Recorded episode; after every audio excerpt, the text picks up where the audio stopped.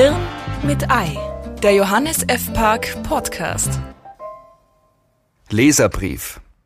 Sehr geehrte Gebrüder Grimm, zum Märchen Rapunzel, erschienen 1812 in ihrem Erzählband Kinder- und Hausmärchen, darf ich im Folgenden Stellung nehmen. Nach der Lektüre des betreffenden Märchens, das mir unlängst wieder in die Hände fiel, muss ich sagen, also Sie haben Nerven. Das kann ja wohl nicht Ihr Ernst sein. Die ganze Geschichte ist so etwas von absurd und an den Haaren herbeigezogen, wenn Sie mir diesen kleinen Scherz erlauben, dass ich mich nur wundern kann. Es fängt schon bei der reichlich konstruierten Vorgeschichte an. Da verlangt Rapunzels Mutter doch allen Ernstes von ihrem Gatten, er müsse ihr Salatköpfe, Rapunzeln, aus dem benachbarten Garten einer Fee holen, klar, und gegenüber wohnt ein Zwergenkönig, Andernfalls werde sie eher früher als später elendiglich zugrunde gehen.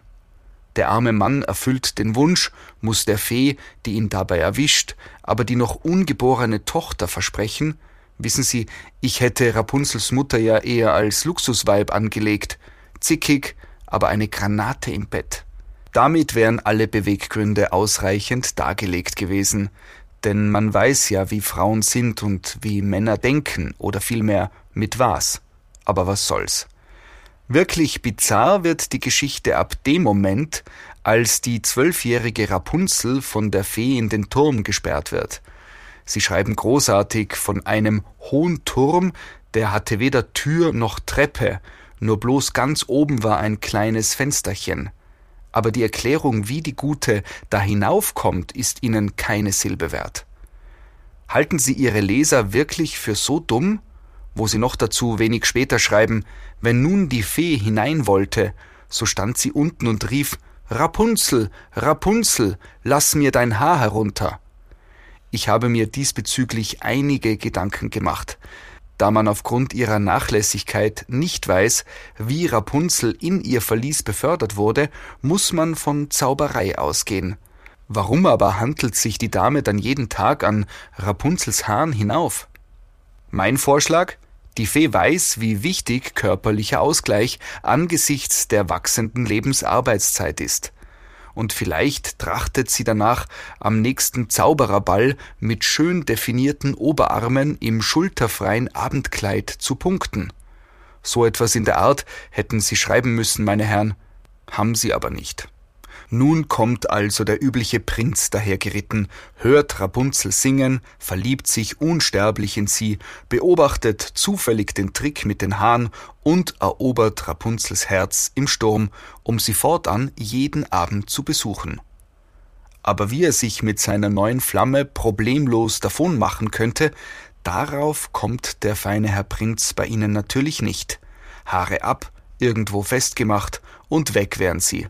Stattdessen verplappert sich Rapunzel, bekommt eine Kurzhaarfrisur verpasst und wird zur Strafe in eine Wüstenei geschickt.